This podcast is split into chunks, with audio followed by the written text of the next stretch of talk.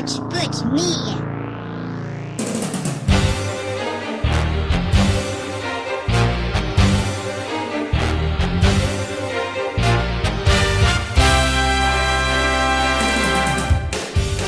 E aí galera, aqui é o Sandro Wright, aqui em mais um episódio do Papeando. E bem, aqui é, a gente vai tratar de um assunto bem importante, que é essa questão da vida intelectual. E como convidado aqui, é, eu tenho o Rafux. Fala aí, Rafux. Olá, senhoras e senhores, eu sou o Rafux e hoje vamos falar de pessoas inteligentemente inteligentes com meu amigo Samuel Wright e sobre livros com muitas palavras.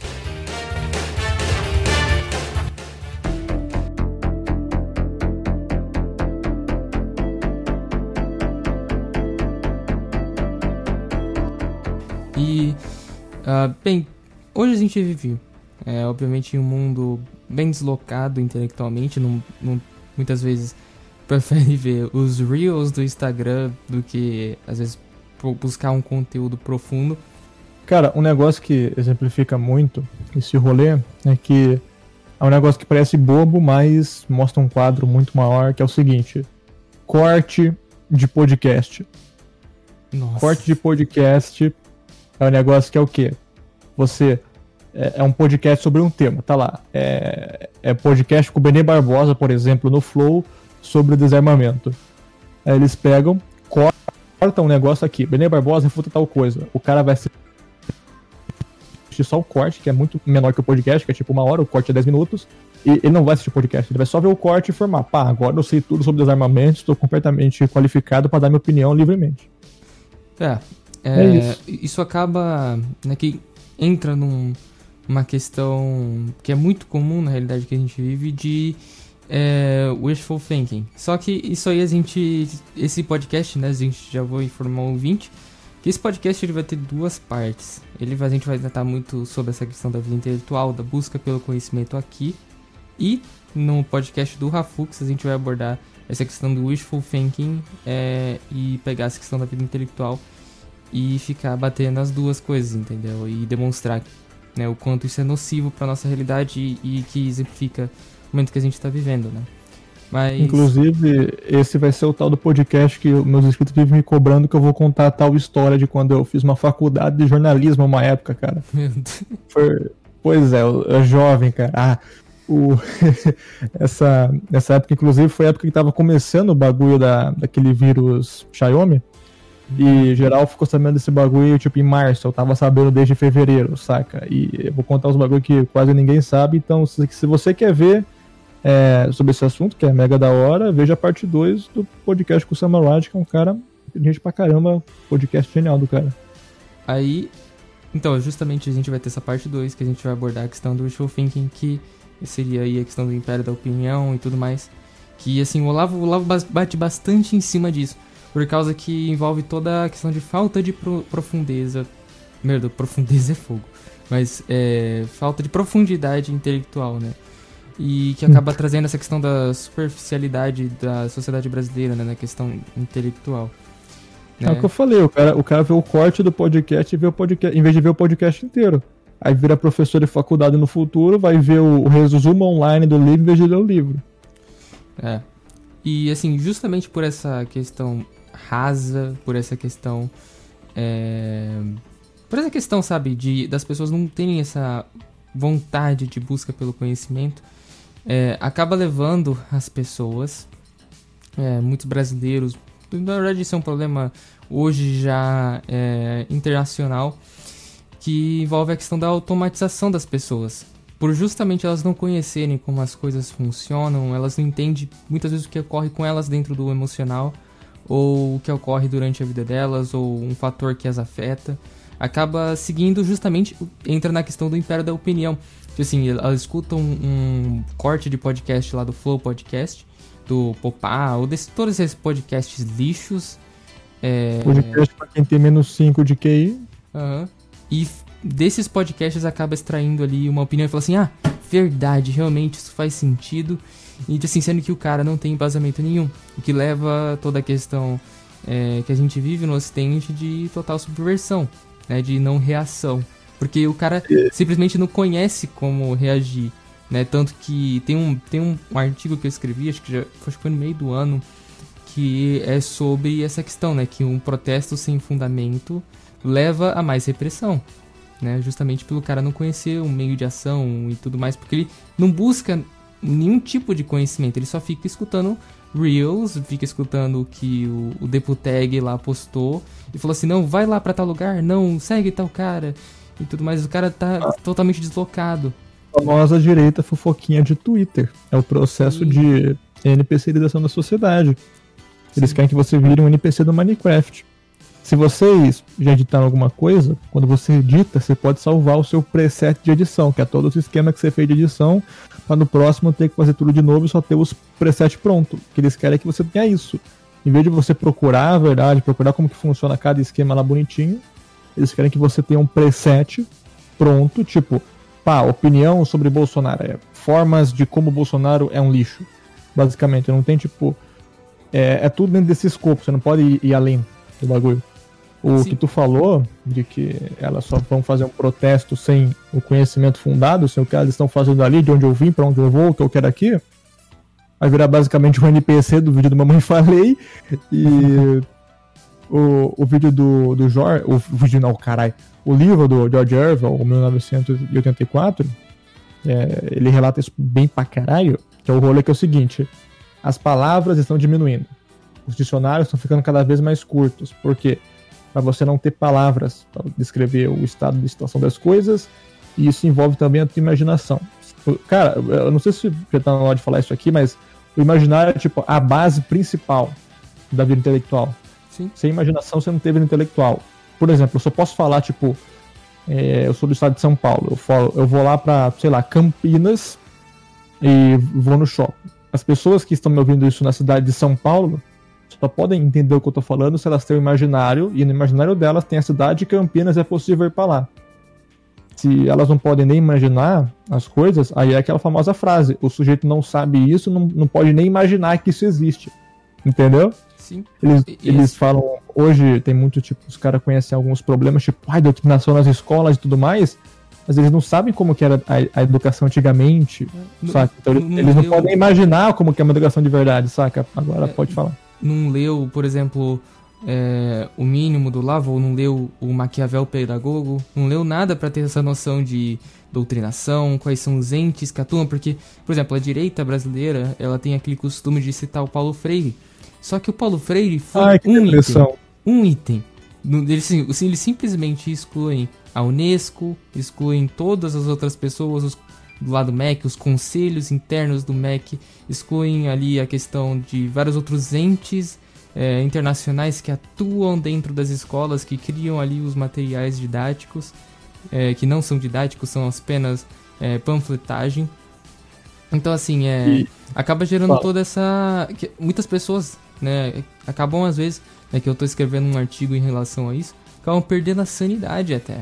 Por, por simplesmente o cara fica cara, que, que, que eu não sei de nada, entendeu? Que é esse o, o, Exato, o que o diabo mais gosta é que você dê mais poder a ele do que ele já tem.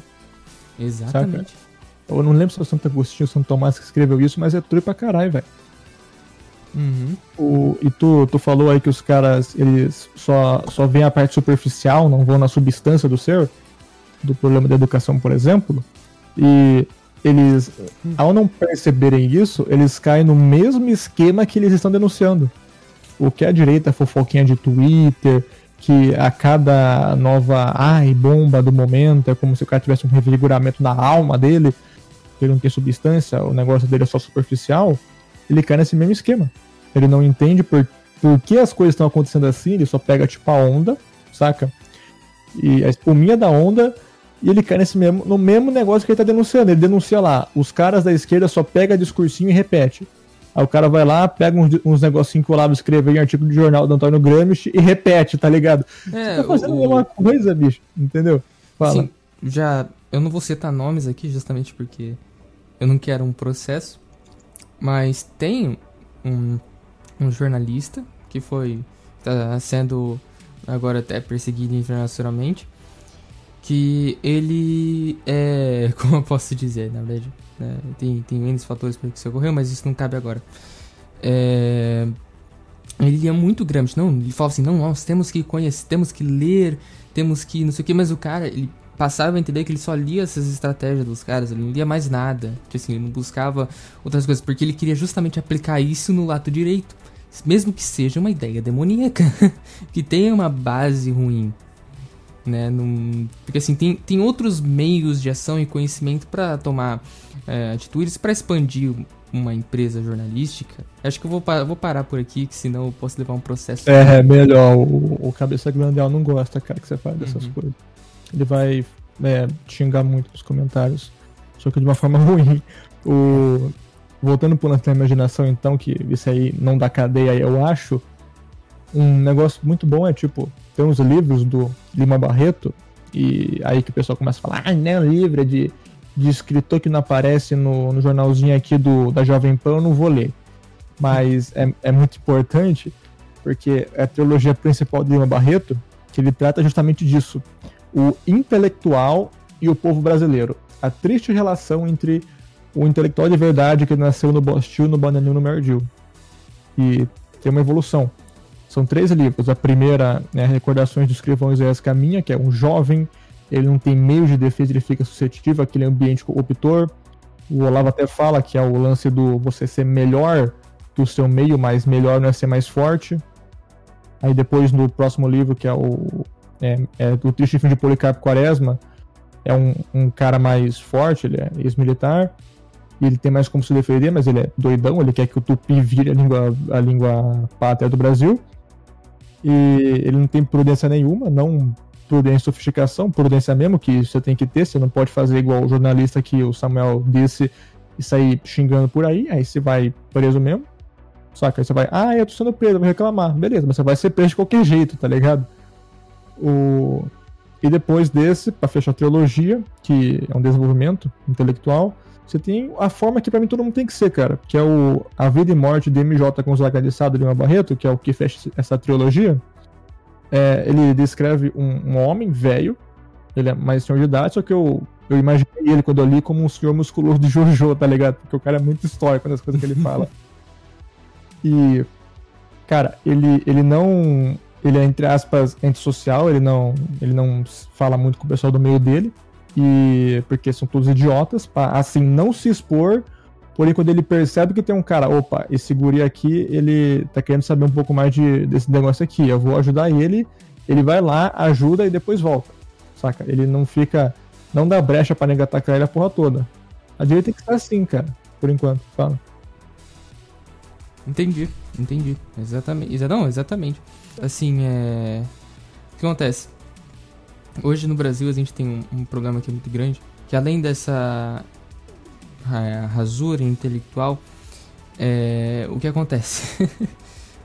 As pessoas, quando elas vão buscar no mainstream, que geralmente é onde o que elas, elas fazem, é, a questão do vamos, vamos criar a questão da vida intelectual e tudo mais, elas começam a se deparar com como figuras, e essas figuras eu posso citar, porque elas são do mainstream e elas deixam meio que isso aberto, né? Essa crítica, é que são figuras como é, Pondé, né? Como Cortella.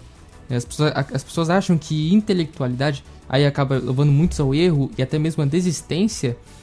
É, acabam seguindo essas pessoas. Elas acabam se deparando com um conhecimento raso.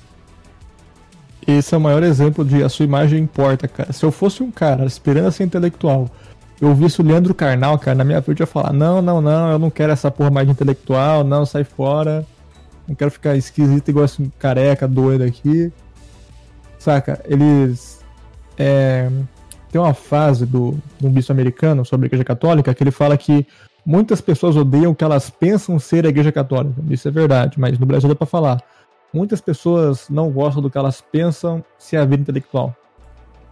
Sim, elas acham. Porque justamente por essas figuras criarem um negócio raso, que não dá nenhum tipo de. que deixa aquele negócio parecendo algo chato, algo que não acrescenta. Justamente por isso, no imaginário das pessoas, eles entendem é, como algo prejudicial até. Como algo que só, não, vou perder meu tempo, poder estar abrindo uma empresa, podia estar fazendo outra coisa, sendo que você, tendo um verdadeiro conhecimento, é, verdadeira busca intelectual, você consegue fazer todas essas coisas ao mesmo tempo.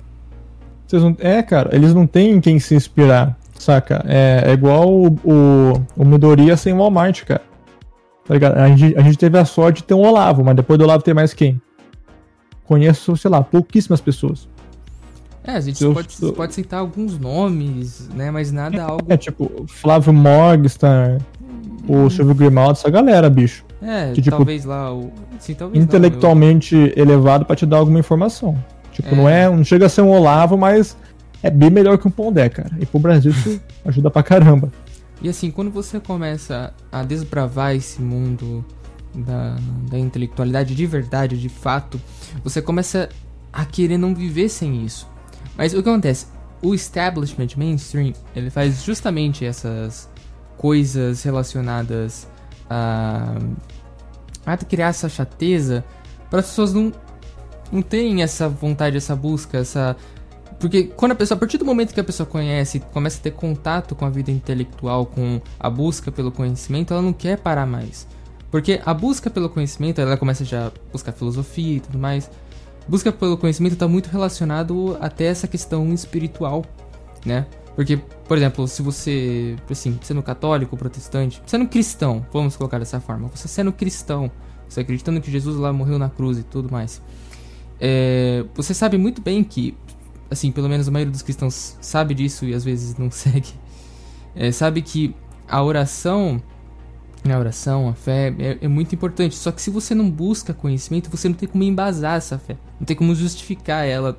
Tá até para você mesmo. Né? Cara, isso daí é um, é é um bagulho mega trui. O... Tem um artigo do, do Olavo ele fala desse negócio. Eu acho, não sei se você viu sobre as catedrais. Que a catedral gótica ela é feita para refletir as visões últimas da fé. Tipo, coisa que só um santo mega espiritual consegue ver. E a catedral, ela meio que ela reflete isso de forma simbólica, evidentemente, na construção da catedral, na gótica. É tudo feito nesses moldes, saca? Só que a Igreja Católica, ela perdeu isso aí. Hoje, nós católicos são burros, infelizmente. É, isso é um problema da modernidade. Resultado, a Igreja Católica perdeu essa base intelectual. Aí, para confirmar as coisas que ela diz, ela tem que precisar de uma outra base intelectual qual que é a base intelectual da modernidade? Filósofo ateu, nihilista, marxista, porra toda.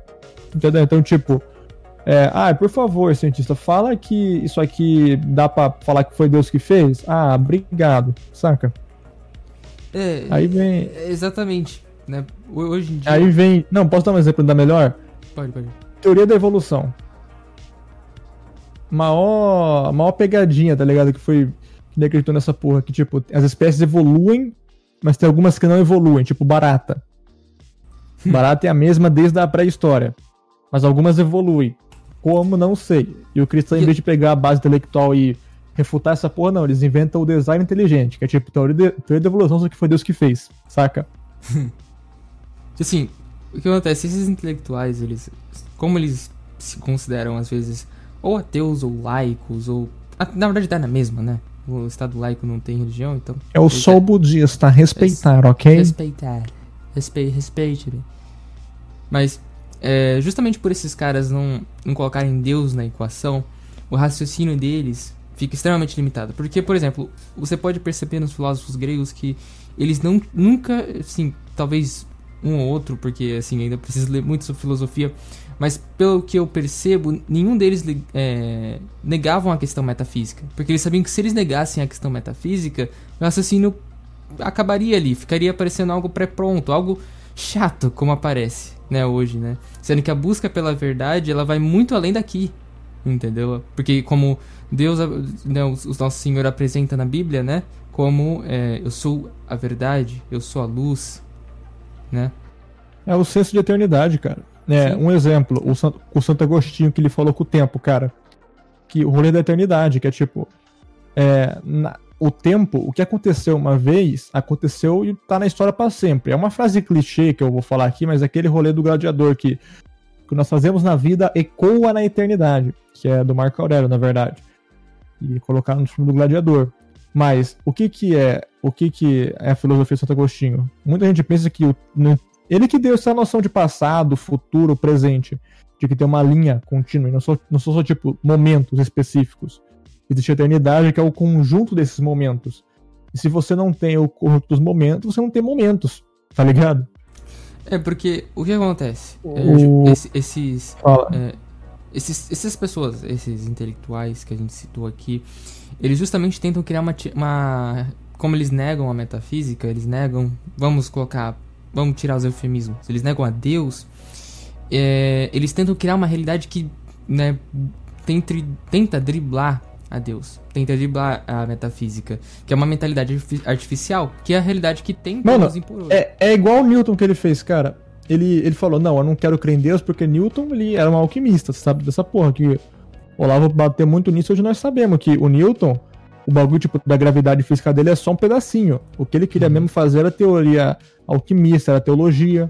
É tipo pegar a igreja católica e tirar o sentido de trindade. Ele queria pegar e fazer tipo igual o islamismo, que é um Deus un- é, único e uno, sem a trindade, que é, no caso é o Deus único e trino.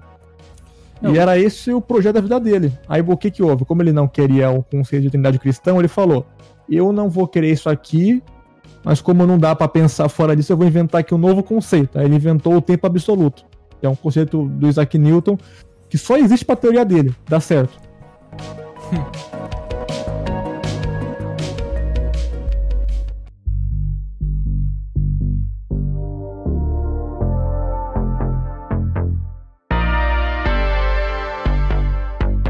E assim, é, a, a gente pode perceber, assim, mais interessante que isso é ensinado livremente nas escolas, sem nenhum tipo de, de pudor e tudo mais. É passando aquele. O jeito NPC de passar as coisas como nós conhecemos dentro das instituições das escolas, né? E assim, o que esses caras querem justamente criar é uma realidade do, daquele filme Demolidor, né? Não tem nada a ver com o filme da Marvel, mas aquele filme dos anos 90, né? Que é justamente já uma realidade falar. que é extremamente rasa, uma sociedade que não tem conhec- conhecimento nenhum da própria realidade. Quando os caras começaram a ser violentos, é, eles não sabiam como ser violentos e tiveram que chamar o cara que era daquele, do passado, né? Que é o que aí no caso foi o nossa agora o Sylvester Stallone, né? Que era lá o, não esqueci o nome do personagem dele. Que isso- ele era o único cara que poderia combater por causa que a época que o pessoal do Demolidor vivia era uma época onde eles não tinham esse conhecimento da violência. Cara, sabe outro filme que tem uma cal pa- parecida com essa? É Idiocracia. Você já É, viu? esse- Esse eu já não vi, esse eu já não vi. Então, quem é um filme de 2006, tem dublado, só procura no Google aí ouvinte. Idiocracia dublado online. Assiste. Qual que é a lore desse filme? Ele parte de uma lore real que é o quê? Pessoas de classe mais altas que teoricamente têm uma condição educacional melhor se multiplicam é, muito pouco.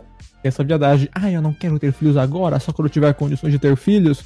Enquanto o pobre não, o pobre está comendo todo mundo, se tiver filho, beleza, manda pra casa, sabe? E por isso que pessoas burras têm mais filhos e pessoas inteligentes têm mais filhos. Só que isso aconteceu na vida real de fato lá, lá atrás, tá ligado? Hoje o, o burro é predominante. O inteligente se multiplicou bem pouco. E o, o filme parte dessa lore. Aí o que acontece? Sabe Capitão América? Que eles se congelam e vão pro futuro e tudo mais? Aham. Eles. Então. Eles congelam esse cara, que é o cara mais burro do presente, junto com uma prostituta que eles acharam na rua, tipo, se congela aqui também com o cara, só pra ser, tipo, o novo Adão e Eva, sabe? É um filme de humor. Aí ele descongela no futuro, e ele, que era o cara mais burro da Terra, vira o cara mais inteligente do mundo, saca? Caramba. E, e o que acontece? O, o presidente, ele é o pai do Chris. É, eu acho isso muito engraçado. E, mano, esse filme tem uma- tem uma de pio braba, cara. Tem um que é, tipo, coisas óbvias que aconteceu, que o filme previu, tipo, o rolê do é, comida, só comida porcaria se prolifera, grandes empresas dominando tudo. Tem, tem uma cena que eles vão num cinema e o filme, o nome do filme tá lá em cartaz, o nome é Bunda. E você entra no cinema, é tipo um filme de uma bunda peidando e os caras, ah, lá uma bunda, que engraçado. E cara, se isso não é uma analogia pra um show da Luísa Sonza, eu não sei o que é. Sinceramente. Não, mas, do filme, é, não, fala. a nossa sociedade, cara. Então, tanto que eu, eu até liguei essa questão da sanidade, né, no, no artigo que eu tô trabalhando. Cara, se, você, se as pessoas começarem né, a pessoa que às vezes não tem tanta consciência da, da questão intelectual, se o cara começar a observar o mundo em detalhes, como geralmente a maioria das pessoas vê no Cidade Alerta ou na Globo e tudo mais, o cara fica maluco. Porque o mundo que a gente, o que a gente vive hoje é esse filme que você falou, é a idiocracia, tá cada vez O... mais Não, isso é, isso é no velório final do filme, que é o quê? Como no seu que você tinha falado antes, o Stallone que salva o negócio todo, aí o Prota salva geral, porque os caras estavam irrigando a plantação com refrigerante, em vez de usar água. Aí o cara fala, mano, usa água. E ele, caraca, você é um gênio. Isso reflete muito na sociedade, que os caras põem um monte de bagulho na comida errada, saca? Não, o cara, assim, Até em whey protein tem, tem soja, pra quem não sabe. Tem um outro, acho que o Contraversão falou, depois eu falo aqui, que é tipo whey, só que sem soja. Fala aí. Não, é, é loucura, cara. É loucura a realidade que a gente vive. Tipo assim, é, talvez eu seja, talvez, tomara que não, tomara que isso não aconteça, mas pelo que se aparenta, né? Talvez eu seja a última geração, a minha geração seja a última que presencie comida de verdade. Porque os caras estão querendo fazer carne de inseto, estão querendo, querendo fazer tudo pelo bem do bem coletivo, por que não o aquecimento global como se fosse verdade. Opa. é, tudo mais. Tanto que tem, tem, tem uma série muito boa. Assim, na Netflix. A Netflix é, é, é, é Blue Pill, é tudo mais. Só que eu achei interessante a analogia que eles fizeram. Que- É, eu acho que tem, eu acho que tem algum estagiário na Netflix que tá colocando uns arquivos secretos lá, porque eu, eu vi aí no- nos fóruns que tem um filme Red Pill na Netflix, depois eu falo aqui. É, é. que Assim, é, tem, tem um que é, um- é uma. Eles fizeram tipo uma animação, acho que só tem só uma temporada na Netflix, que é sobre conspirações. E teve. Eles falavam, né, que. Aí, assim, é uma da vez, a gente sabe que re- reptiliano não existe, mas eles falam, né, que o aquecimento global. Ah, o Mark Zuckerberg é um, cara. Você acha que ele é o quê? ele gravou um vídeo agora. É, tava ele, o fundo da casa dele um molho de barbecue no meio da sala, tá ligado? Eu acho que ele pensou Hum. assim: hum, o que, que humanos vão colocar na sala? Ah, vamos pôr um molho de barbecue aqui, vai. Vamos deixar ele random passa. aqui no. Você não me engana, Mark Zuckerberg. Eu tô de olho em você. Fala aí. Então, na série eles falavam, né, que os reptilianos estavam planejando, estavam inventando a história de aquecimento global pra ajustar a temperatura pra eles. tipo assim, é um negócio muito. Mas assim, é- voltando, voltando ao lore aqui do podcast, é, a gente percebe, cara, que o que a gente tá vivendo hoje é uma total condenação da, da, da vida intelectual, sendo que é algo essencial, né? Eu desenvolvo nesse artigo é algo essencial para trabalhar a questão do, do, do imaginário, a- do- da questão espiritual e tudo mais. Você realmente começa a conhecer as coisas, você começa a realmente viver. Sim, sim, sim. Não é, nem, não é nem aquele negócio clichê de neocon da frase do Bolsonaro de campanha: conhecereis a verdade, a verdade os libertará. Não. O negócio básico, cara. Deus é verdade. Você quer conhecer a verdade. Você vai ter que ir por uma base intelectual. God. E qual que é melhor? Filosofia grega, Platão e Aristóteles. Eles que fundaram a porra toda, eles que sabem o que que é filosofia. Se, o, se 500 anos depois apareceu lá um filósofo fazendo na USP, fazendo uma tese, sapatos têm sexo? Interrogação. Aí não é filosofia. Aí se você quer saber o que é filosofia, vai ver os antigos. E sim, essa tese existe, pode procurar aí, ouvinte. É engraçado.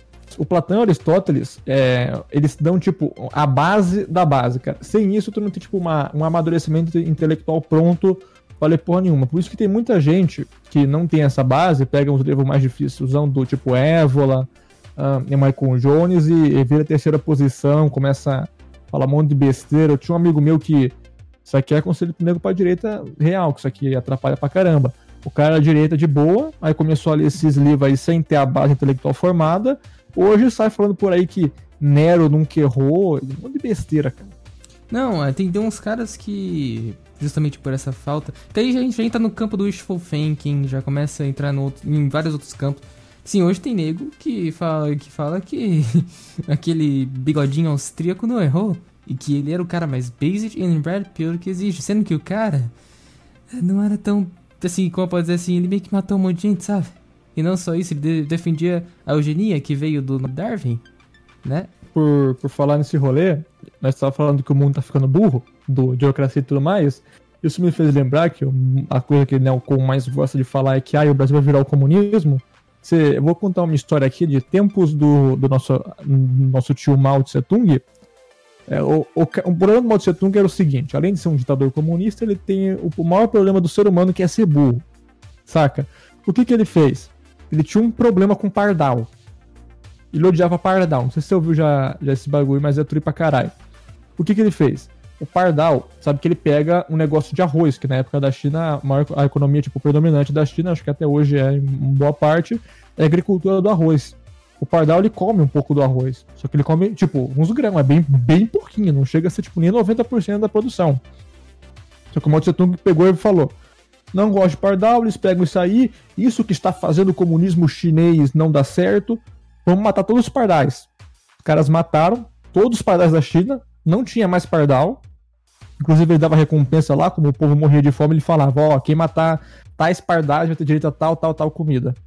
Resultado, um belo dia, um agricultor na fazenda coletiva chinesa foi lá fazer a colheita dele.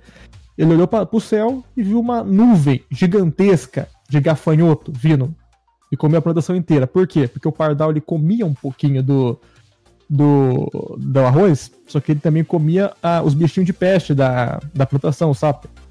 É meio que o predador natural do, do rolê. E o Mao Tse Tung ele é burro, ele não sabia disso, ele só odiava pardal mesmo. Resultado, a plantação chinesa de arroz acabou e geral morreu de fome. É, assim, a gente percebe muito, né, como você falou, a questão da burrice. O Olavo tira muito sarro disso no, no imbecil coletivo. E a gente percebe também outro item, outro fator, que isso continua existindo até hoje, né? Que como tem essa questão, houve durante todo esse tempo essa questão da assim, da perseguição, vamos colocar dessa forma, como eu tinha colocado é, anteriormente no mesmo podcast, questão da, da perseguição, é, perseguição do, da, da, vida intelectual, né, da, do, da busca pelo conhecimento, a gente percebe assim que surgiu uns presidentes aí, cara, que assim, uns governos, que só foi aprofundando mais o depreço. Né? Assim, se você for observar a nossa realidade hoje, é, aqui no Brasil é algo deprimente em questão intelectual. Né? A gente Sim. sabe que tem, tem entes externos, né? Tipo os carinhas narigudos, é, o pessoal da CIA, mas isso aí, eu assim, Unesco, principalmente Unesco, principalmente eles e tudo mais. Só que assim, a gente também teve muito, muito não político, político é burro, maioria. Só que assim, líderes muito burros. Assim, Lula... Definição de política é ser burro, cara. Por isso Sim. que o comunismo dá merda. Como eu falei do lance do, dos pardaus do, do Mao Tse Tung, isso acontece muito por quê? Porque em país comunista, a linha do Brasil é uma linha que está seguindo essa linha comunista, que é você substituir os caras. Que a China ela, ela manja de, de fazer arroz. Né? Os caras fazem isso há 5 uhum. mil anos. Se tu faz o rolê há 5 mil anos é porque tu manja do rolê. Saca?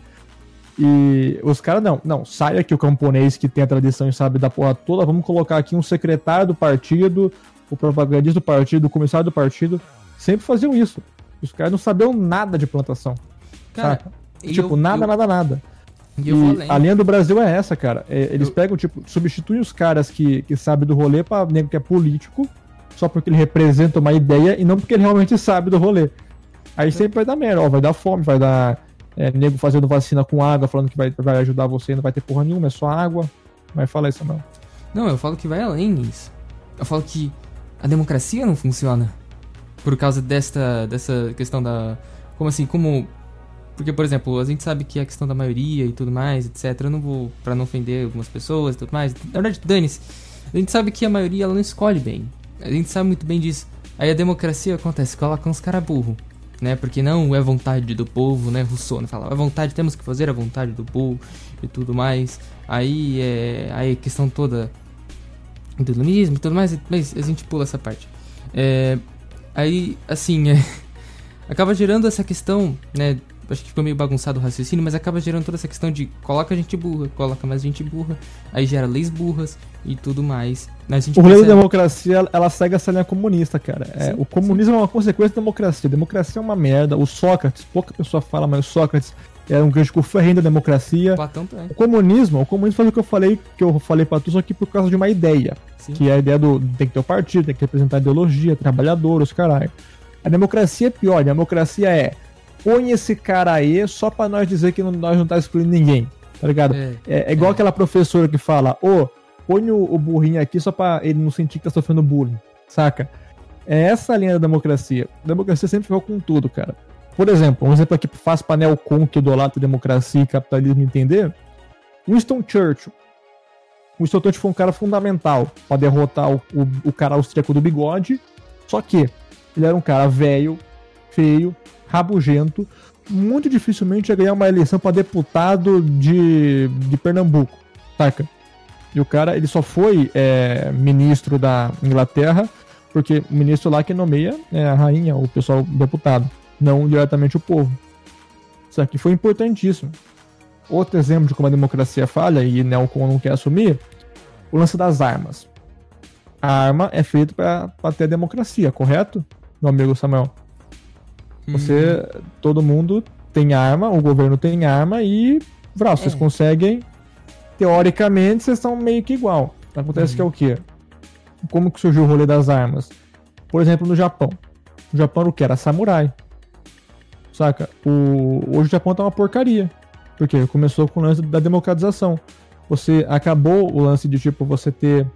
Antigamente, bem, bem antigamente, é muito isso, tipo, escudo da, escudo da família, você vai usar, o meu filho vai usar aqui, a espada da família e tudo mais.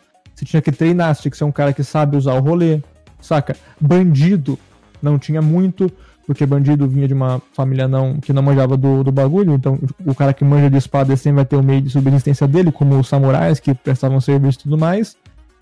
Então não é todo mundo que sabia lutar, não é todo mundo que podia matar alguém. Porque espada, escudo, ninguém sabe usar. Aí veio a arma, aí qualquer um pode matar qualquer um. Sim, é, tirou e você aquela... acha que. Sim. Tirou a nobreza, tirou tudo, cara. Agora qualquer um pode pegar uma arma e atirar alguém. Uma criança pode matar um cara mega experiente. E você não imagina. Um, um, um, um, cara que tá aprendendo a virar um samurai não pode matar, matar o mestre dele de dia pra noite, porque o mestre dele é muito melhor que ele em espada. Exato. Teve até. Você pode ver isso até no cinema, cara. Não sei se você viu o filme Os Sete Samurais, um filme clássico, muito bom. Cara, não, não. Tá. O filme é sobre isso. É tipo samurais que vão defender uma vila, basicamente. Sete samurais que vão lá defender a vila. Fizeram uma adaptação americana disso, só que com faroeste. E no faroeste eles usam armas, pistolas, não não espadas. E, tipo, tecnicamente eles colocaram um rolê de, ah, o cara sabe usar espada porque tem o lance do cara aprender a ser um pistoleiro e tudo mais. Mas não chegou nem perto do, do que foi o Sete Samurais, porque os samurais tem que ter espada, tem que saber usar espada, tem um monte de coisa. A força, os golpes tudo mais. A arma é só você pegar e atirar. E todo mundo que vê os dois filmes vê, os Sete Samurais é muito melhor. Saca? Porque arma qualquer um pode usar. Exato. Aí tanto que, assim, é, quando começou aquela questão, a gente voltando aí ao Japão, quando começou essa questão da democratização e tudo mais, começou a surgir a Yakuza. A Yakuza, claro, já existia um pouquinho antes, só que ela ganhou uma tremenda força. E é, Óbvio. hoje uma das maiores organizações criminosas, se não a maior, eu acho, eu acho que tem que confirmar isso depois. No Japão acho que é a maior, cara. Eu acho que é a maior máfia é, japonesa. E assim, tá lá, e assim, o Estado é conivente, o Estado podia muito, muito bem suprimir. E essa máfia também Sim. podia ser massacrada pela população, mas isso aqui. Os japoneses aqui, tipo, hoje também não. Exato, não, é, esse é outro ponto, cara. Espada é fácil de você forjar uma espada. Conhecimento mínimo de ferraria, tu forja uma espada. É muito difícil tu construir uma arma do zero, cara. Já pra pensar nisso aí? Tu construir um revólver, ter que ir lá fabricar as balas e tudo mais. Espada não, espada você, você acha um metal, você deixa o metal do jeito, encosta lá um, um negócio pra tu pegar lá de madeira pra ser o suporte e vrão. Exato. Mas assim, é. Agora vamos vo voltar, né, pro. É, pra questão central, que é a questão da vida intelectual. É, então, assim, o que a gente percebe, a gente citou vários exemplos, a questão da democracia, o refúgio comunismo, é, a questão das samurais, e aí a gente entrou em várias questões dos políticos e etc a gente vê que toda essa degradação da sociedade que a gente observa hoje é em decorrência dessa falta de conhecimento. A gente percebe que as pessoas hoje estão cada vez mais vazias, cada vez mais com ideias subjetivas, com falta de embasamento em, em, em tudo. E, tipo assim, as pessoas não conhecem como funciona o mundo. E é justamente que com isso que muitos cientistas sociais, a gente citou alguns nomes, é, muitas organizações contam, né? Então, assim. Não é, não é, nem conhecer o mundo, cara. A pessoa não se conhece. Eu posso Exato. entrar depois que você acabar de falar na, na Idade Média, que dá um bom ponto para falar de vida intelectual e como que ela muda uma sociedade. Não, pode, não, já pode abordar aí, já pode abordar aí. Ah, é.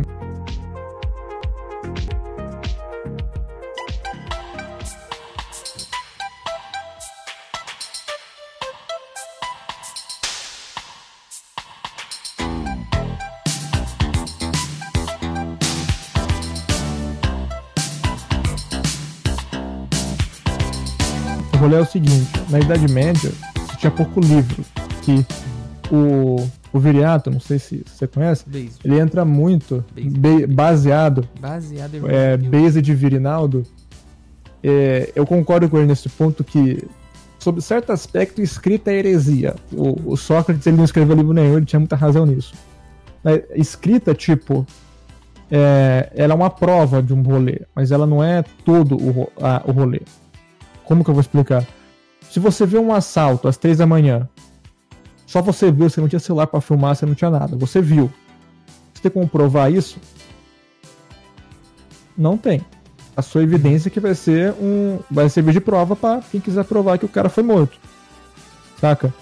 A vida intelectual é a mesma coisa. É um negócio que você viu, você entendeu. Só que o problema é verbalizar isso. Tem um filósofo que é o.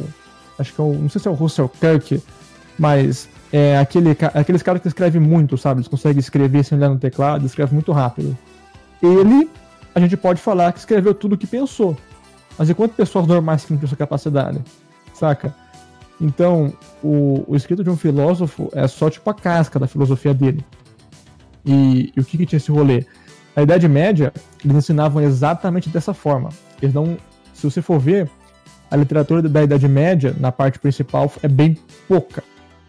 É, por quê? Porque eles, formavam, eles se preocupavam em formar pessoas capacitadas para saber o seu lugar no mundo. Saca? Pessoas intelectualmente capacitadas. Formar pessoas, não livros. E era isso, cara.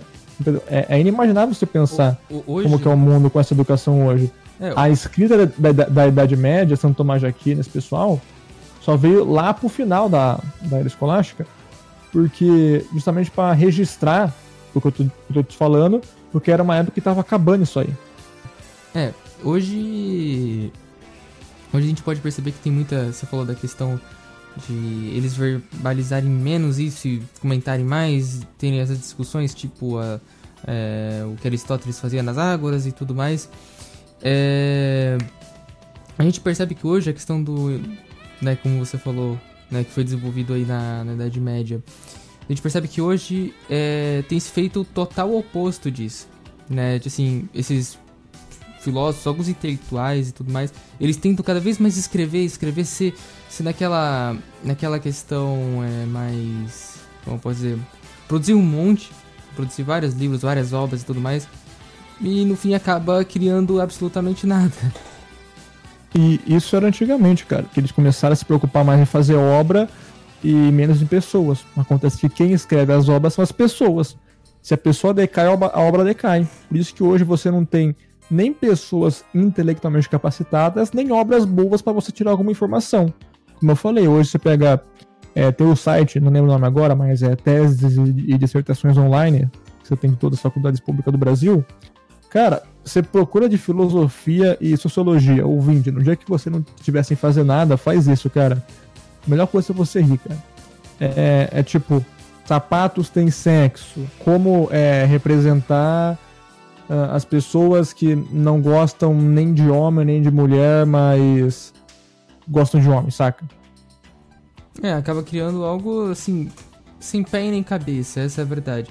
Acaba gerando. Porque, por exemplo, a gente observa, né? O Olavo ele citou uma vez em uma, em uma aula no COF, se eu não me engano, ele citou a questão, justamente comentando essa parte da vida intelectual, que né, no passado tinha autores. eh, Por exemplo, hoje a gente não encontra né, obras consagradas na literatura brasileira, não tem novos autores, não tem nem no campo filosófico, em nenhum campo.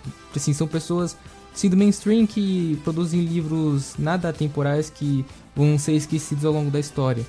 Mas, ah, por exemplo, as obras consagradas de literatura que tiveram no século XX, por exemplo, são de pessoas que elas tinham essa busca, esse interesse pela vida intelectual, né? Tinham essa questão, mas eles justamente queriam compreender as coisas antes, aí eles foram começaram a escrever histórias baseadas nesses conhecimentos e nem tinham a intenção de publicar, por exemplo. E alguns foram, como o Olavo ali apresenta, né? eu não vou lembrar o nome do autor. O Mário Ferreira dos Santos? Não, não, não foi só o Mário. Ah, né? tá. É que o Mara, o, o editorial dele é horrível, cara. Depois, tipo. Depois, Aham. depois eu falo mais- um pouco mais sobre isso. Sim. Mas assim, é, ele, ele cita, por exemplo, um- tinha um comerciante em Alagoas é, que ele, é, ele sim, tinha toda essa questão da. é, ele tentava. Não sei se era o de Alagoas ou de era. Mas enfim, ele era do Nordeste. Era um comerciante normal, local ali e tudo mais. E ele buscava ali corrigir a linguagem dele com os mineiros que falavam errado. E ele tentava trazer. As, ele anotava as linguagens deles e trazia pra casa pra justamente corrigir a dele. Aí ele começou a escrever ali uma obra e tudo mais, mas ele deixou na gaveta. Aí é, ele fez um relatório, acho que ele era tipo um servidor público. É, ele fez um relatório, isso chegou, enviaram esse relatório para um cara numa universidade. E o cara falou assim: não, a escrita desse cara tá impecável. Vou, não, esse cara deve ter algum, algum romance, alguma coisa na gaveta. E o cara tinha, e foi publicado. Assim, foi, e é uma obra bem consagrada. Eu, eu sim, eu peço até perdão pros ouvintes que eu não, não lembro a obra e nem o autor. Mas Sim, e é- isso era comum antigamente, cara. sim, O, o- a obra ficar famosa depois que o autor morreu. Tem um É. cara em artes, eu acho, que não sei se é o Van Gogh que cortou a orelha, que ficou famoso depois que morrer. Acho que isso é pra caramba em arte, literatura, filosofia. Que é o, o quê? O cara faz uma obra, deixa guardado, só depois de, sei lá, duas décadas que ele morreu, aí nego, nego relembra do bagulho. exato. O, aí é o que acontece, é a pessoa que ela, ela foi verdadeiramente uma pessoa, e ela tipo, é muito grande, até maior que o próprio país dela, saca? O Mário Ferreira dos Santos. No futuro, quando ninguém mais souber o que, que foi o Brasil, o nego vai se lembrar do Mário Ferreira dos Santos, até do Olavo. Igual houve com Sócrates, cara. Hoje ninguém lembra, porque, tipo, Grécia é muito antiga. Hoje ninguém lembra direito do que, que foi a Grécia antiga, saca? Ninguém sabe decor, não, não tem, tipo, faculdade sobre é, toda a Grécia Antiga, mas to- todo mundo lembra de quem foi Platão, de quem foi Aristóteles. Eles ficaram maiores que a própria Grécia. Sim. Isso que eu digo em formar pessoas, cara. Sim, sim. Muitos, muitas pessoas aí. é, eu também não vou citar o nome. Eu não vou citar o nome, esse eu sei, mas eu não vou citar o nome do cara. Que é um. alguém bem provido de dinheiro, vamos colocar dessa forma. Que investiu, acho que ele investiu lá é, em um, um certo evento, também não vou citar o nome, porque eu não quero ser processado por Neocon e Narigudo. É, ele- patrocinou um evento dito como conservador e tudo mais. Sendo que ele poderia pegar esse, essa mesmo montante de dinheiro e formar lá uma. um, sei lá, um, um curso, ali, um prédio, alguma coisa, justamente ele, ele é bem, bem é, cheio da, da grana, podemos colocar dessa forma, e fazer um trabalho que é bem mais efetivo do que uma palestrinha em um dia só, que é formar, quem você falou, intelectuais.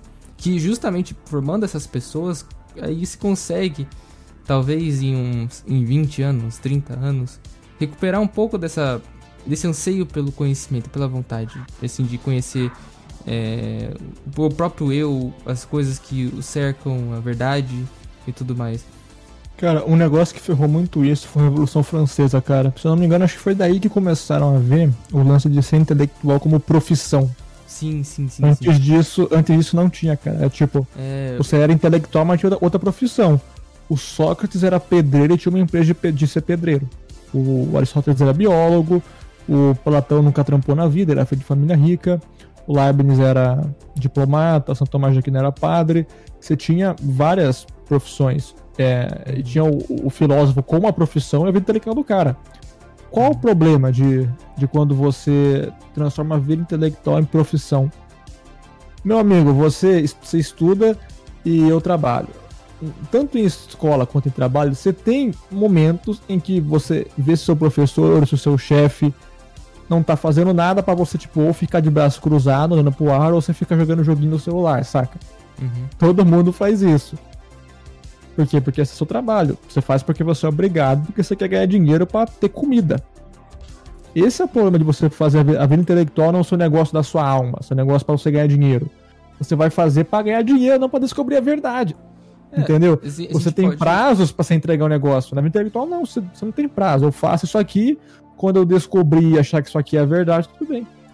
E, por exemplo, tem, eh, tem, tem nomes aí na, na direita é, brasileira no mainstream da direita, vamos colocar dessa forma, que depende intrinsecamente, o cara, se ele parar com isso, ele, ele morre de fome.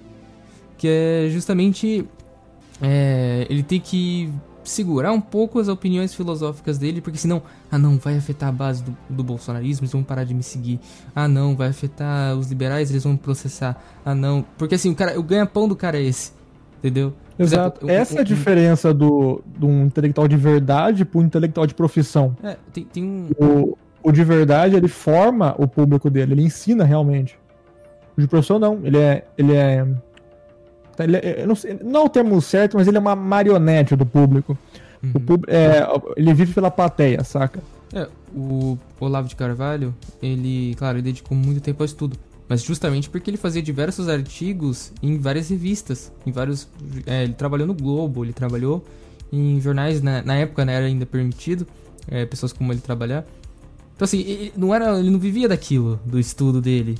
Assim, e ele que ensinou o público dele, ele não, não achou um público-alvo, tá aqui sim. à direita e eu vou ensinar, eu vou é, escrever pra direita. Não, eu, só, tem eu, só tem eu aqui, eu vou ensinar o pessoal aqui, rapaziada. Vocês não sabem nada, eu vou ensinar porque eu sou o Lava dessa porra. É, Aí foi a direita que tem hoje, pra depois o nego subir e falar, ai, eu lavo, é, conspiracionista, terra plana e as porra toda. É. Assim, tem, tem uma pessoa que ela já é. Assim, eu, eu ainda. Assim, como eu posso dizer? pessoa um pouquinho mais próxima, não cheguei a ter contato, mas assim, é. Assim, é um amigo, sabe o famoso amigo do meu amigo? Tudo mais, é aquela Sim. história. É, que é o Evandro Pontes. Ele assim, é um advogado, é, ele trabalha ali no, no ramo é, corporativo, se eu não me engano. Assim, eu, eu não, ele, não vou, acho que eu, talvez a critério de respeito, eu não vou, não vou citar a área assim específica que ele trabalha ali na advocacia, mas ele, o foco dele não é justamente escrever livro, não é e tal. E você percebe a propriedade que o cara fala, comparado a, por exemplo, é, esse eu vou citar porque eu quero citar mesmo, e dane-se, alguém como Silvio Grimaldo, entendeu? Você percebe? Sim. Silvio Grimaldo depende daquele do BSM, de tudo mais, de, de vamos, vamos dizer assim, de certa forma, se apropriar de propriedade intelectual dos outros para viver. Entendeu? Então assim, ele não ele depende daquilo, e ele depende do movimento que nem você falou do público e tudo mais. Isso querendo ou não restringe também limita, é um limitador também da vida intelectual do cara. Ou assim, ou ele ganha, Sim. ou ele estuda e, e, busca a verdade e fala sobre ela, é, e, e, perde todo mundo, ou ele simplesmente sabe dessas coisas e restringe e ganha todo mundo. É basicamente ou, ele, ou, ou o cara pode até querer entre aspas, saber, só que ele cai numa armadilha que eu até falei com você antes de começar o podcast, que vou agora refalar aqui, que é o lance do nerd de escola, que é o que? É o cara que só estuda ab abstração. É o que o Bruno Tolentino fala do mundo como ideia, saca? O que, que é uhum. você estudar? Por que, que escola não dá certo? Eu não sei se nós falamos isso aqui agora ou só falou em off. Falou em off. Mas, em off. Ah, em off, é, a escola, o problema da escola elas ensinam coisas que ninguém quer aprender. É impossível você ensinar algo para alguém que ele não quer aprender. Isso é impossível. Se você vê a tua experiência, toda vez que você não quis aprender um negócio, a escola, a escola não conseguiu te ensinar. Você só aprendeu quando você começou a se interessar por, por, por esse assunto. Entende? E esse é o real problema da escola. Qual que é o problema do nerd? O nerd é aquele cara que ele, ele decora figurinha, sabe? Ele, na escola, tudo é um teatrinho. Você tem que entra o professor de matemática, você finge que aquilo se importa para você aprender e passar na prova. Aí sai ele, entra o de história, tem que fazer a mesma coisa. O nerd ele, ele é o cara que ele quer ser bom nisso, saca? Só que a vida intelectual é um negócio que é a sua realidade concreta como ela é. Entendeu? Você estuda tipo um problema, desde como o problema chegou até você, até como ele surgiu e tudo mais, e assim tenta resolver. O nerd não, ele pega e estuda, ele estuda ideias, problemas abstratos que não são dele. Sabe? Ele decora o que, sei lá, o, o, um filósofo tá falou de tal coisa e acha que isso é inteligência. Decora a tabela periódica e acha que isso, é, que isso é inteligência. Aí na vida real você tem, tipo, o que acontece em filme americano do Homem-Aranha, tá ligado? Tipo, um monte de valentão batendo nele, tá de boa. Eu sou inteligente porque eu sei tabela periódica. Eu não sei por que, que os caras estão batendo em mim, mas eu sou inteligente, saca? Uhum. Tipo assim, não tem a noção de que ele também não é, não é só aquele teatrinho, mas sim, tipo assim, tem, existe uma coisa chamada realidade, amigo, né? Exato. Então. O, esse é o problema de estudar filosofia, cara. Você acha que Platão estudou filosofia de Platão? Não. Ele estudou a realidade, cara. O problema desses caras que estuda filosofia, estuda por autores, eles decoram figurinha. Eles, eles só pegam o que um autor falou de um objeto sem olhar pro objeto. Entendeu? Você, quando você lê Platão, você tem que olhar pro objeto que Platão tá olhando e entender que ele falou isso na Grécia Antiga e hoje o objeto pode ser diferente. Saca? Hoje, por exemplo, você vê. Você, não adianta você, tipo, ah, o sofista fez isso há, há não sei quantos mil anos atrás e é ponto. Eu sei que eles fizeram isso, agora eu sou inteligente. Não. Você é inteligente se você perceber que, pô, hoje o sofista parece muito mais um professor de escola universitário que não quer deixar você falar de filosofia ou ser jornalista se não tiver um diploma. Que é exatamente o que os sofistas fizeram com Sócrates, por ele não cobrar nada para ensinar. Que aí a gente volta até naquele lance do, do, do cara, né, do intelectual por profissão, né? Que justamente se você, por exemplo, trabalha lá no mercadinho do seu Juca, ou é, sei lá, faz entrega por iFood, ou os mesmos trabalham numa uma empresa lá fazendo contabilidade, ou trabalhando com o mercado financeiro, etc, etc, etc, é, etc, profissões, você consegue ter mais esse contato e percepção da realidade. Assim, poxa, olha, olha como esse cara tá agindo, olha, poxa, olha como esse cara me tratou e tal, ou olha aquela atitude, ou olha isso, olha como a realidade é, olha como pesa tal coisa. Você começa a ter esse contato, né? E você, e assim, quando você desenvolve a sua vida intelectual e tem essa percepção, você, perdão, quando você tem essa a sua vida intelectual, você busca esse conhecimento e começa a embasar isso, você começa a ter essa percepção no seu dia a dia, o que querendo ou não acaba sendo um complemento para essa busca por é, conhecimento. Sim, e eu falei aqui dos nerds que ficam tipo acham que a vida intelectual é full isolamento e estudar ideias abstratas, mas eles são tipo querendo ou não minoria. A maioria são o maior problema. Ah, é, tem muito a ver com camada de personalidade que o Olavo fala, mas é o rolê do, do pessoal que não consegue ficar sozinho. Que são a, a maioria das pessoas que são os idiotas. Beleza temem a rejeição grupal e tudo mais. Tipo, isso é. Isso ver com a camada de, de personalidade do Olavo, porque isso é coisa de camada 4, que é aquela camada que você. Dando um breve resumo aqui, é aquela camada que você quer a aceitação do seu grupo, saca? Depois tem a camada 5, que você já sabe o seu grupo e você quer ser o melhor nele. Aí depois a camada 6, que você quer ver o seu papel na sociedade, por aí vai. A maioria das pessoas que isso aqui é problema que você, que você teoricamente é para resolver quando você tipo sai da adolescência para a vida adulta, que é você querer ser aceito. A, a maioria dos brasileiros, adultos, jovens idosos, estão nesse problema eterno de sempre buscar aceitação. E no fim, o, a, questão, a questão da solidão, de buscar aceitação e não querer ficar sozinho, é uma merda, cara. Porque, no fundo, isso daí é, é falta de amor próprio, literalmente. Porque quando você tá sozinho, tá com quem? Tá com você e com Deus, cara. Ou você não gosta de Deus, ou você não gosta de você, bicho. Saca? E a filosofia, no sentido de é, conhecer-te a si mesmo, faz você não ser um estranho para si próprio. Saca? Você não tem mais problema em ficar sozinho. Até chegar uma hora que, em alguns momentos, você vai preferir ficar sozinho, cara. Saca? Um cara que tem, tipo, um mínimo de vida intelectual, entre ficar ele sozinho ficar numa festa com um monte de parente chato ouvindo sertanejo, ele vai preferir ficar sozinho, cara. Muito mais interessante ler República do que ficar com esses caras chatos, saca? Momento, Mickey Não, mas brincadeira, brincadeira, é sério. Mas assim, é. Você começa, né? Como você apontou isso também. Essa questão do amor próprio também, não é? Não, isso, e assim, muitas pessoas falam, ai, você é ignorante por ser assim, ou é, egoísta. Não, amigo, eu, eu, eu quero tá, eu quero, assim, eu não tenho vocês, eu não quero ficar com vocês e tudo mais. Eu tenho Deus, caramba. Eu, eu conheço ele, eu conheço quem eu sou e quem é o Deus que eu sirvo. Assim, pra que eu vou querer ficar me desgastando em uma festa de, com um bando de degenerados e tudo mais? E outra coisa, sozinho é temporário, cara. Sim, Pô, sim. Você pode arrumar outros amigos, velho que busca a mesma coisa que você. Exato. Assim, é, é algo mais demorado, é algo mais. Porque a gente vive num mundo muito imediatista, né? Mas é, é um. É algo, assim, na verdade você vai fazer amizade do jeito antigo que era mesmo.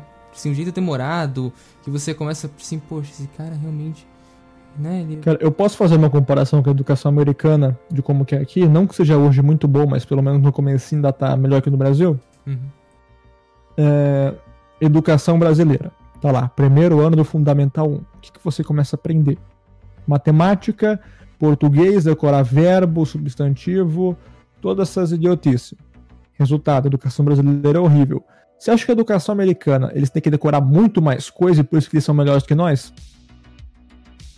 Não. O é. guri americano não sabe nada, cara. Ele, ele não tem que. Ele só tem que decorar negócio de matemática, por, é, no caso inglês deles, história dos Estados Unidos depois, cara. No começo é o que? Educação americana. Você aprender a falar em público. Saca? Os negócios simples assim que não faz diferença pra profissão engenheiro, advogado, faz a diferença para você como ser humano, cara. É muito vergonhoso você entrar na fase adulta e não saber falar em público direito. E infelizmente isso é um problema da educação brasileira que todo mundo tem, cara. Tá ligado? Sim. Eu mesmo, eu, eu até os 14 anos não sabia falar em público. Não, eu assim, é, assim, quando, como você, quando você desenvolve a questão do intelectual, você começa a saber medir as palavras e tudo mais, e você vai quebrando essas barreiras. Só que eu antes disso, assim, comunicação zero até com a própria família. E isso é um problema grave. Assim, é, você se Sim. isola de todo mundo e todos. Assim, você ainda tem essa questão da aceitação, que nem você falou, para tentar, às vezes, sei lá, fica se sentindo mal e tudo mais. E, assim, é um, é um problema grave, de verdade. É um problema muito grave.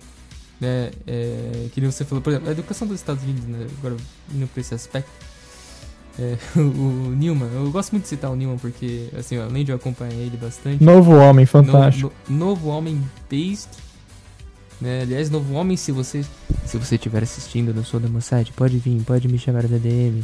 Mas, é, pra gravar um podcast e tudo mais. Mas, mas quero, enfim. ouvir muito, quero ouvir muito dica pra montar o shape, que eu, tô, eu quero montar o meu esse, esse ano aí. Cara, imagina colocar Based Viriato e Novo Homem na mesma sala para discutir sobre shape. Sobre. Caraca, você vai, vai montar os Crusaders de Jojo, cara.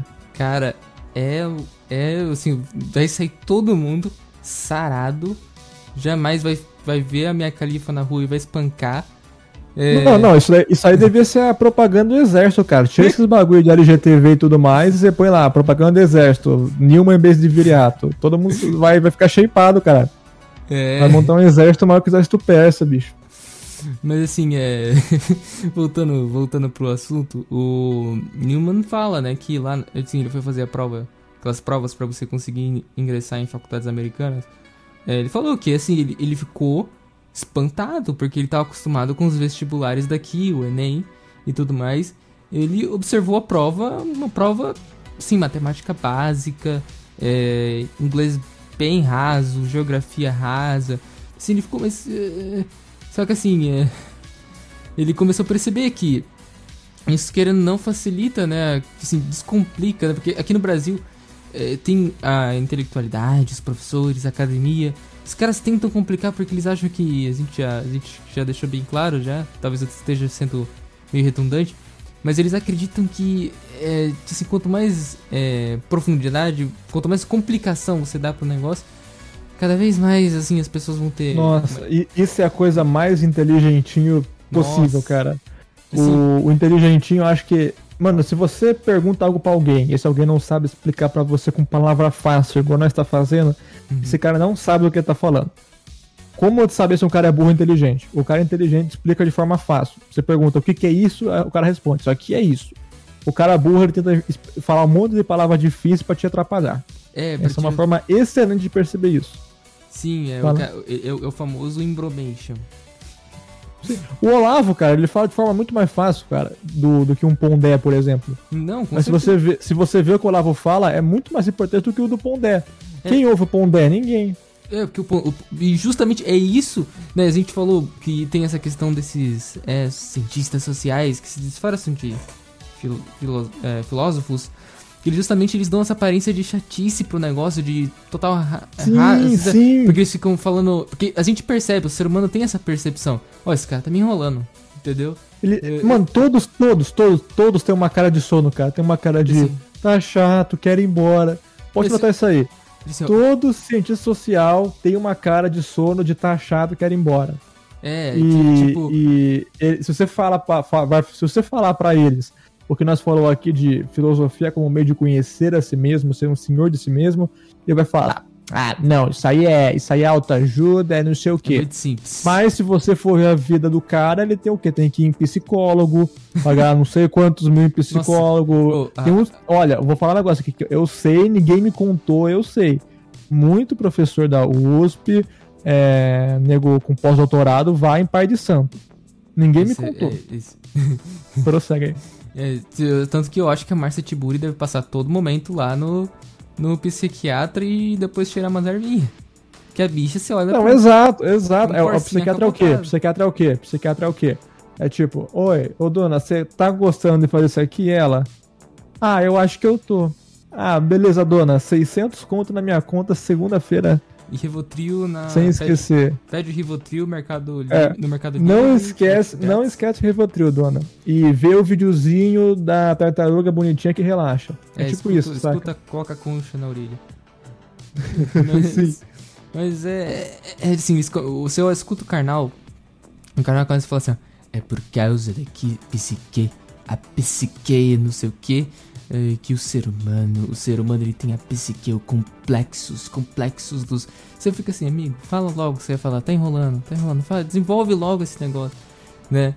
E, e assim, isso acaba criando a primeira impressão, né? Que, que é como, como se diz, né? Primeira impressão é tudo. Acaba criando aquela, aquela primeira impressão de que não, esse negócio não é pra mim. Sendo que é necessário, é fundamental e, e é um processo contínuo na vida do ser humano que é fundamental pra ele viver. Sabe, sabe outra coisa? aham. Isso não tem a menor utilidade fora do ambiente acadêmico. É, o O seu. Sérgio, É. o seu Sérgio, ele não tá nem um pouquinho interessado no que professor de filosofia da USP fala, porque ele sabe que o seu Sérgio, no bairro dele, ele faz um churrasco excelente e por isso ele é uma celebridade, ele vai na padaria comprar pão e todo mundo fala: "Ô, seu Sérgio, ô, seu churrasco muito bom, cara". Todo mundo conhece o cara. Aí você vai ver esses caras de filosofia, ninguém conhece e por isso que eles são frustrados, porque eles querem reconhecimento. Sendo que Sim. eles falam os negócios que, tipo, todo mundo tá cagando andando. Ai, qual o meu gênero? Ninguém se importa com isso. Enquanto filósofo de verdade, tipo Aristóteles, porra, for aquele negócio do, do matéria e substância, saca? Tipo, isso aqui tem a forma disso e tem a substância desse negócio. Mano, a quantidade de coisa que você pode aplicar isso aí não tem fim, velho. Tá ligado? É um negócio É. que tá na realidade. Você Se observa, você, por exemplo, você, fecha o livro, cara, você olha o mundo ao seu redor, você enxerga isso daí. Você não enxerga o que esses caras da USP falam. Por exemplo, Prossegue, você vai lá. É, A gente. Vamos pegar aqui um exemplo, assim, é, saindo do, do campo filosófico e indo pro teológico, né, de- dessa questão do, do puro e simples, como C.S. Lewis classifica o cristianismo. Você observa na Bíblia, por exemplo, lá Salomão. Salomão, ó, ó, Salomão, o homem mais sábio que já pisou na terra. O cara falava de assim, ó, amigo, não faz isso aqui não. Só isso, ele, fala- ele apontava, ó, ó, tal tipo de pessoa é má. Tal tipo de, tal decisão é ruim. Ele não fala assim, tal decisão é ruim por causa que tomar esse tipo de atitude é, pode causar efeitos danosos. Assim, que nem os caras ficam alongando a coisa. Sim. Assim, é- é- não é à toa que o, o C.S. Lewis classifica, né, como puro e simples. Que, Assim, é... E por isso que, por exemplo, a Bíblia, é, é, né, a gente sabe que é a verdade, é super difundida e todo mundo tem uma. Entendeu? E conseguem compreender. Todo, você dá a Bíblia pro, pro nego lá do meio da favela, cara que sabe ler um pouco, o cara entende. O cara, Cara, é exato, mas isso também dá brecha pro negócio de imaginação, que é o quê? A moral não é tu seguir um livro de regra, tu saber adaptar, tipo, os 10 mandamentos pra situação concreta em que você vive. Esse que é o principal problema. A, gente, a gente Eles não bastante- entendem, fala. A gente, a gente Ah, não, falou. fala. é, A gente falou bastante aqui sobre essa questão da, de aplicar essas questões na realidade, né? Não, não é só simplesmente ter um mundinho de ideias, né? Como né, os nerds geralmente Ah, têm. sim, sim. Ah, não, mas também é um negócio meio lógico, tipo, Platão viveu o quê? Dois mil anos, tá ligado? É óbvio que eu vou ter que é, fazer o trabalho de adaptação imaginativa, É. saca? Do que ele falou naquele negócio, como isso se aplica hoje pra mim. Assim, imagina, é, Salomão lá, em Eclesiastes, você lê o negócio e fala assim, meu, é, meu amigo, tá, você tá usando os negócios. Assim, o cara tá lá atrás, na história. Vou ter, vamos ver como eu consigo aplicar isso no meu dia a dia. Porque o conselho é bom, mas vamos ver se. Se não adianta você. Ah, é que nem muita gente pega, né? Aquelas mensagens motivacionais do Instagram e posta e republica, né? Na, na no, no, feed do cara. Assim. Tá, mas. É, acho, que, acho que você entendeu. Sim, sim, sim. Um negócio que ajuda muito para quem quiser saber exercitar a imaginação é livro de literatura. Você aprende muito mais, porque literatura não passa pela parte racional do seu cérebro, então já vem a mensagem direto, você já, já aprende sem perceber, uhum. saca? Você pega, tipo. E literatura boa, óbvio, não pega Luiz Fernando Veríssimo. Você conhece, uhum. Samuel? É.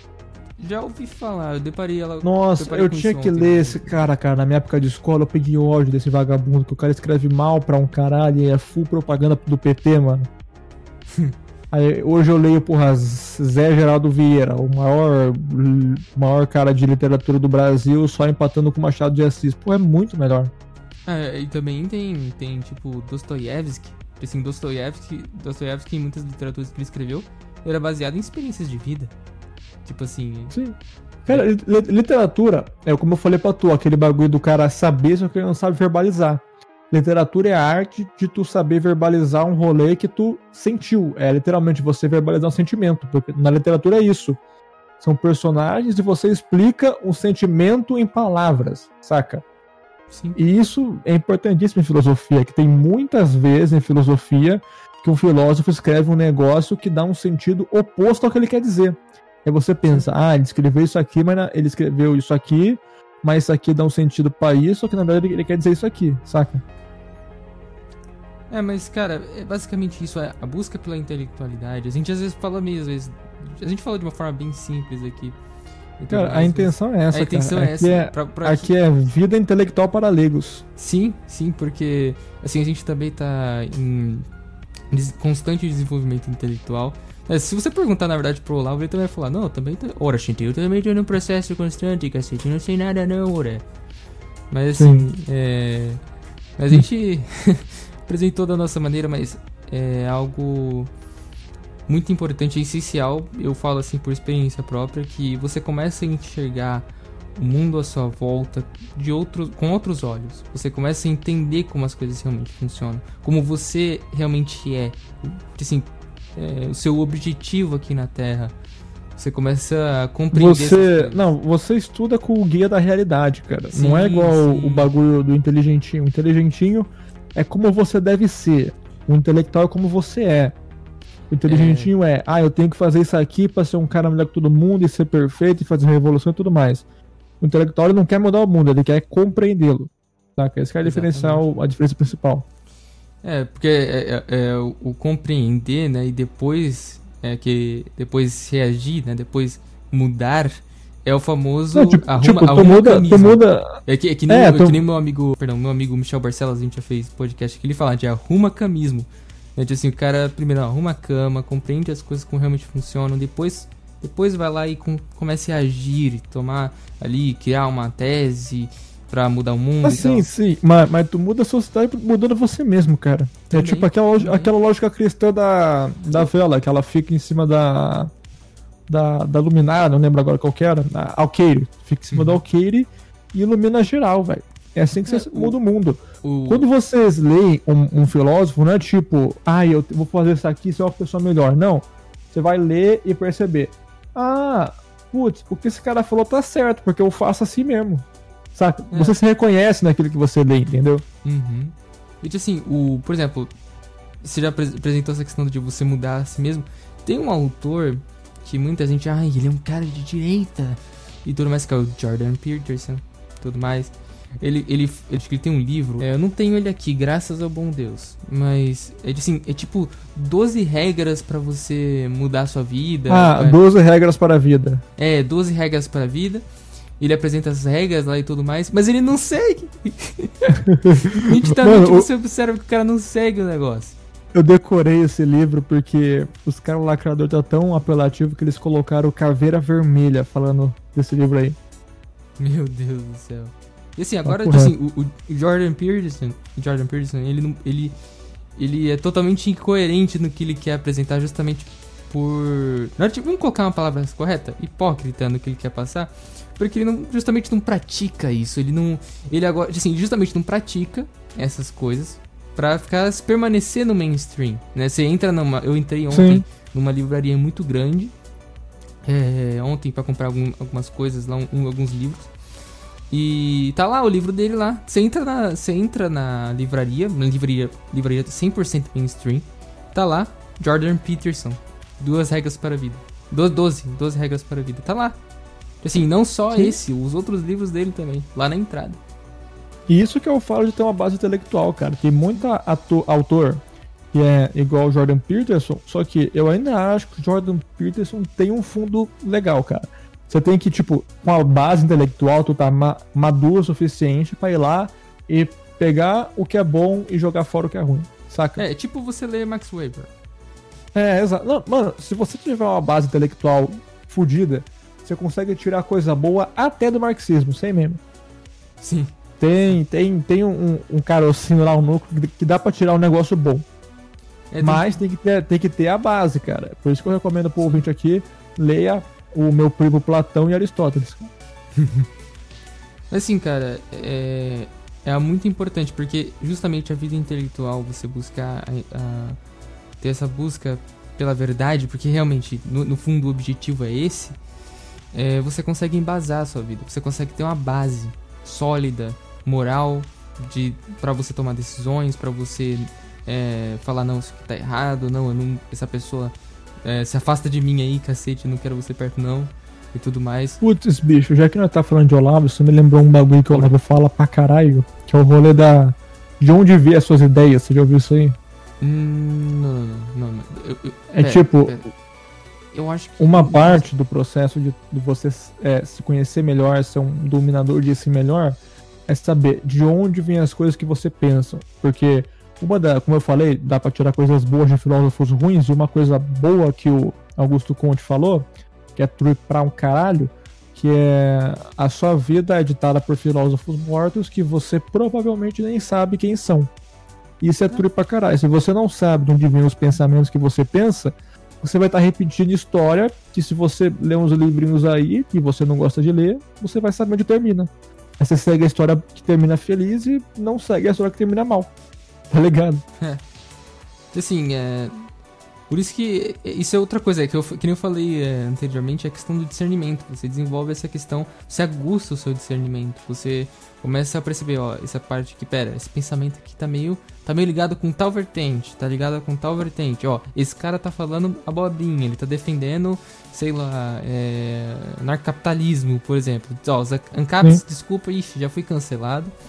Eu vai aparecer, na minha DM vai aparecer um monte de perfil com waifu. Com e, foto de anime é... com preto e amarelo lá atrás. Sim, assim, olha, Encaps, de verdade, tem algumas coisas. Agora, agora papo reto fora do negócio. Encaps, é o seguinte. Eu tenho algumas concordâncias com vocês, mas escola, escola austríaca não é tudo, tá? É, enfim. e parem com essa onda do Astolfo. Astolfo não é mulher e vocês sabem disso sabe muito bem. Mas... É, porque assim. É, é, o que, que eu tava falando mesmo de. Eu, eu, eu, ia falar um negócio tão, tão da hora, agora eu esqueci tudo, velho. Vamos, vamos culpar os ANCAPs. Não, meu Deus do céu.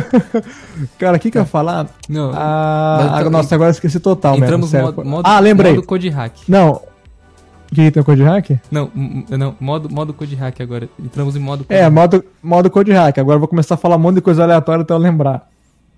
O, mano, eu lembrei agora que os tem, tem uma prefeitura de uma cidade que fez um negócio mega certo que apesar de Dostoiévski ser um autor relativamente difícil de interpretar o simbolismo que ele usa na, na literatura dele, eles pegaram o mais simples do Dostoiévski, que é o Crime e o Castigo, que é uma obra sobre redenção, sobre um cara que comete um crime e percebe que errou, e você vê o conflito interno na alma dele, que é o Raskolnikov.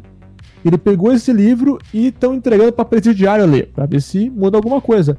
Uhum. Eu acho uma ação muito nobre, apesar de eu ser desconfiado da capacidade do corintiano na vida intelectual, eu acho uma ação muito nobre que é melhor que nada, né? É, vai que o cara muda de atitude ou isso, não, a prova que eles estão fazendo isso é porque funciona, cara. Sim. Isso, tipo, pode não funcionar com o corintiano, mas pra você que foi alfabetizado certinho, vai funcionar, cara, confia. Ai, meu Deus, vai aparecer logo, logo uns caras de óculos com a. é minha DM hoje, vai aparecer logo. Já deu, já deu, acho que uma, mais uma hora depois, né, cara? Não, é, é, é, deu, deu, deu sim, deu sim. Até. Mas olha, vamos lá, vamos, vamos, vamos concluir.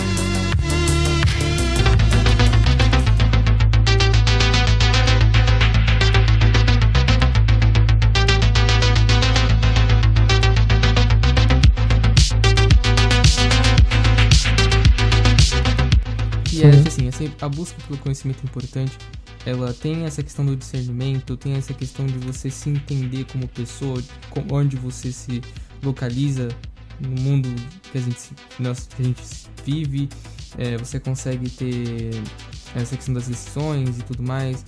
Enfim, é algo extremamente necessário para nossa vida, é, para desenvolvimento espiritual também. Na verdade, que é o principal para você realmente ter, por exemplo, um conhecimento melhor do transcendente, do metafísico.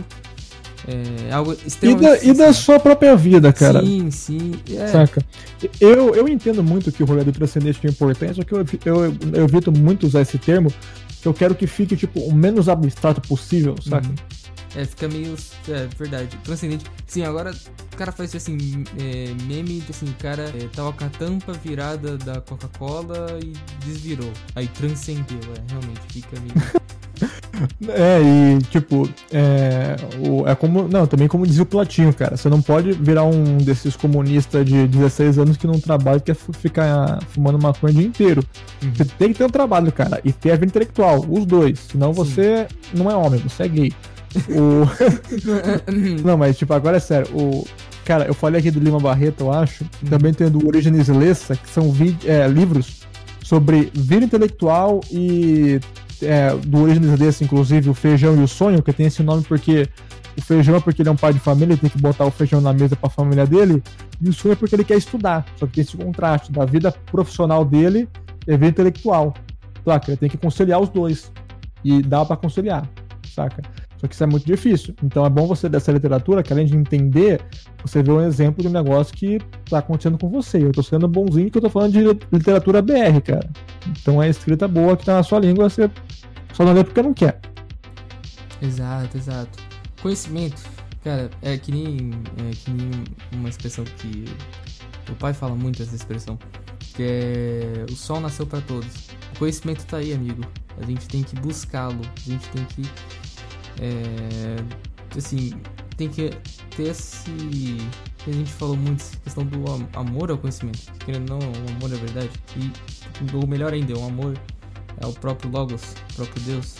Porque você está buscando. Ele, ele, ele, diz, né? vou citar novamente que ele é, ele é verdade, ele é a luz. Né? É, e então, também fala amar, amar com todo o seu corpo, todo o seu não, não sei o que, depois ele fala com todo o seu entendimento. Exato. Exato. Então, assim, é algo muito importante. Acho que a gente já está se estendendo bastante aqui. A mensagem acho que já ficou bem clara. Então, então eu fiquei, pô, passou muito tempo, cara, do pod. Não, não, mas tudo bem, tudo bem. O, o importante aqui é o pessoal entender, a gente entender também, né? Porque é isso e é basicamente isso, cara. Olha, a Fux. Cara, muito obrigado. Mas... Muito obrigado. Eu que agradeço. Assim, por, por aceitar o convite, por, assim, todo... Mais a gente conversando no Discord, a gente conseguiu marcar aqui o podcast. Olha, agradeço demais, assim, pelo, pelo tempo, pelo... É, pelo, pelas, pelos, pelas palavras, pelos ensinamentos, pelo, pelas coisas que você agregou aqui pro, pros nossos ouvintes, para mim, para todo mundo que tá acompanhando, pro pessoal que também tá escutando na Shockwave. Agradeço aí. Valeu, eu que agradeço, cara. O importante é levar a mensagem, cara. Os meios, isso aí não importa. Mas é isso, cara. É, obrigado a todo mundo que é, esteve aqui é, escutando a gente nesses, nessas. Vamos colocar aí, acho que vai dar mais ou menos uma hora e vinte de podcast. Agradeço demais a todo mundo que teve, que nos aguentou até aqui. E assim, é, Rafux, é, além dos agradecimentos, eu queria abrir um espaço aqui, cara. Fala dos seus projetos, dos seus seus perfis e tudo mais, espaço aberto para você. Ah, valeu. Pra quem não sabe, eu sou o Rafux. Nós falou aqui do Code Hack. Eu tenho um canal parecido com o dele, só que eu não falo tão difícil. Eu falo da mesma forma que eu falo aqui. É, tem chute post, humor, um conteúdo mais levinho. Eu pego mais o público mais jovem. Eu falo de anime, filme, essas coisas. E também eu tenho meu canal secundário, o Samurai Digital, que eu faço uns vídeos tipo o Digo, com gameplay de fundo, e tem mais frequência para falar de tema mais simples mais análises profundas de tema, é, de filme, série, essas coisas, no meu canal principal, que é seriedade com de post e sem falar difícil. É isso. Rafux, R-A-F-U-X, procura lá e se inscreve. Então é isso, pessoal. Como eu falei, muito obrigado a todo mundo que acompanhou até aqui. Uh, se você é estrangeiro aqui no Meet de Escape... É... Não se ofenda. não, não se ofenda. E se você é estrangeiro aqui também no Mídia de Escape, a gente tem. Eh, esse é um podcast da Output Media. A gente tem um canal é, lá no Telegram, que é. O link do convite vai estar na descrição, mas eu vou repetir aqui. É t.me barra outputmedia. Acompanha lá o canal que. É lá onde eu posto os links para os podcasts, para os artigos que a gente posta no nosso site. Que o nosso site também é outputmedia.blogspot.com Lá tem vários artigos, já tem mais de 30 publicações, já está chegando a 40, é, que tocam em vários aspectos aí, é, tanto sociais, políticos, econômicos e filosóficos, teológicos, N coisas, vai, tem vários contos ali que podem agregar bastante. Enfim, muito obrigado a todos, Deus abençoe vocês e até mais. Falou! É nóis!